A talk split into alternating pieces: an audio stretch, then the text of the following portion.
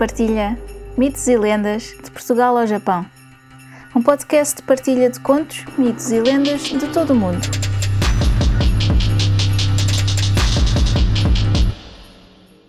Uma nota antes de começar. Todos os contos, mitos ou lendas têm versões ou variações.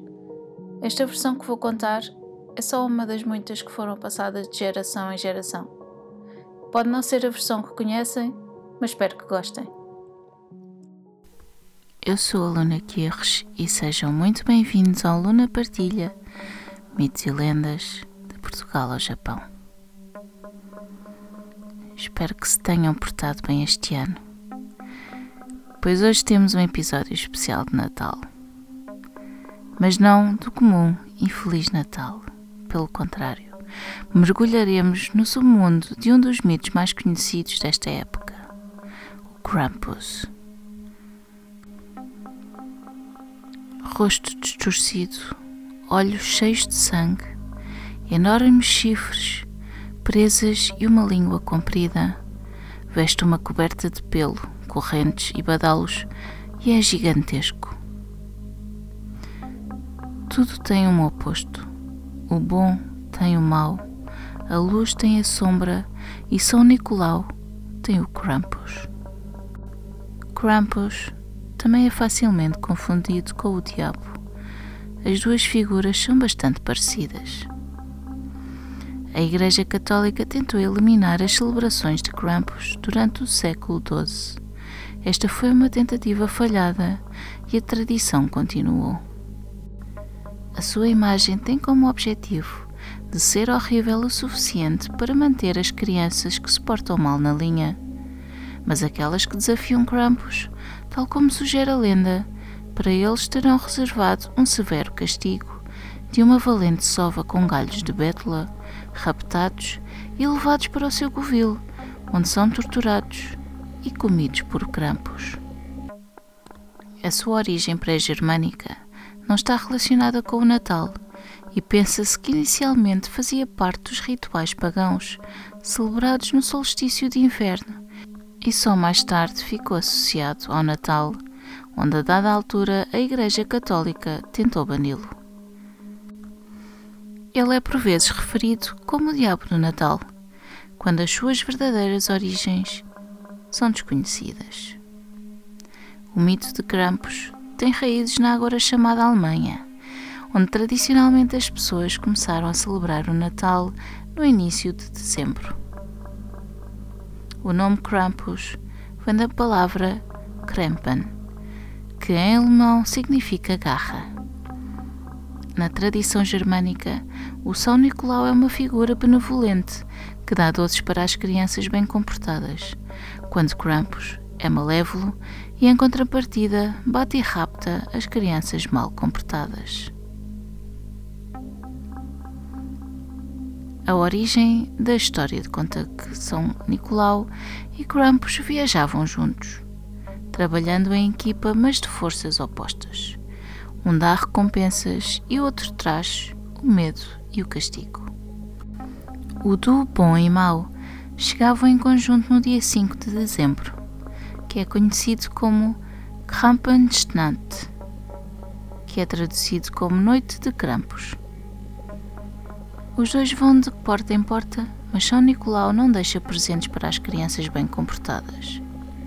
Em contrapartida, Krampus bate com paus e galhos e até, em algum horror, ele é capaz de os comer ou levá-las para o submundo. Assim que Krampus acabava dos seus castigos, os germânicos celebravam o Nicolas Dog, ou o dia de São Nicolau a 6 de dezembro, e as crianças que se portaram bem e que evitaram o Krampus, ou mesmo aquelas que não foram bem comportadas, mas que sobreviveram aos castigos, acordariam na presença de presentes que podiam ser desde algo fantástico a um simples gesto que representa o bom ou o mau comportamento. Krampus usa a sua força para desencorajar as pessoas da maldade, usando como veículo dissuadindo as crianças de maus comportamentos. Krampus tem sido influenciado por muitas outras tradições e culturas. Logo, em 1890, a indústria de postais austríaca começou a crescer e após o governo ter libertado a indústria entre 1890 e a Primeira Guerra Mundial, postais de Natal com o Krampus eram feitos por empresas alemãs e vendidas na Áustria e mais além. Frequentemente tinham impressos textos tais como Brav sein, ser bonzinho, e Gruß from Krampus, saudações do Krampus. As imagens dos postais eram geralmente de crianças a chorar assustadas ou raptadas pelo tenebroso Krampus, entre outras variações. Postais mais direcionados para adultos surgiram por volta de 1903-1904 e alguns representavam alguém a ser castigado por Krampus, enquanto, enquanto outros eram desenhados de maneira cômica havia postais representando versões femininas de Krampus que eram muito mais atraentes do que a versão original, mesmo tendo chifres e língua comprida. Noutros postais era Krampus que seduzia as mulheres ou a levá-las consigo. Desta maneira, expandiram o mercado dos postais de Krampus para os adultos. Após a Segunda Guerra Mundial, o mito de Krampus foi esquecido regressando no renovado interesse no folclore nos anos 50 e 60. No final do século XX, as corridas de Kompelslauf ou Krampus ganharam popularidade na Áustria e na Alemanha e, como eram vistas como tradição, ajudou a preservar a sua cultura. Estas corridas frequentemente envolvem álcool e um desfile com pessoas vestidas com fatos de Krampus a tocar badalos, a assustar e perseguir espectadores enquanto lhes petam paus. Semelhantes atividades são celebradas na República Checa, Hungria e Eslovénia. Os desfiles de Krampus também eram chamados de Perstenlauf ou Klauboff, com origem nas tradições pagãs que remontam a vários séculos, onde homens jovens vestidos com fantasias, caminhavam nas ruas com o propósito de eliminar ou livrarem-se dos fantasmas do inverno. Essas fantasias eram frequentemente chamadas de Perston, devido à aparência de demónios. As máscaras eram influenciadas pelo folclore dos espíritos maus das montanhas que apareciam para causar estragos nos meses de inverno na Áustria Ocidental.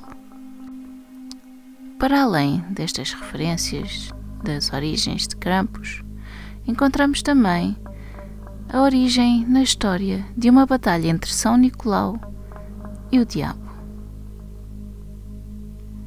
E vocês? Tiveram a visita de Krampus no passado dia 5? Espero que tenham gostado. Muito obrigada por estarem desse lado e até ao próximo conto e boas festas. Se gostaram deste podcast, subscrevam, deixem um comentário simpático e uma avaliação de 5 estrelas. Gostariam de partilhar um conto, um mito ou uma lenda? Enviem para o e-mail mitoselendas.lunaquirres.com Descubram mais no Instagram Luna Partilha. Podem apoiar este podcast através do PayPal ou comprar um café. Vejam os links na descrição. Muito obrigada e até ao próximo conto.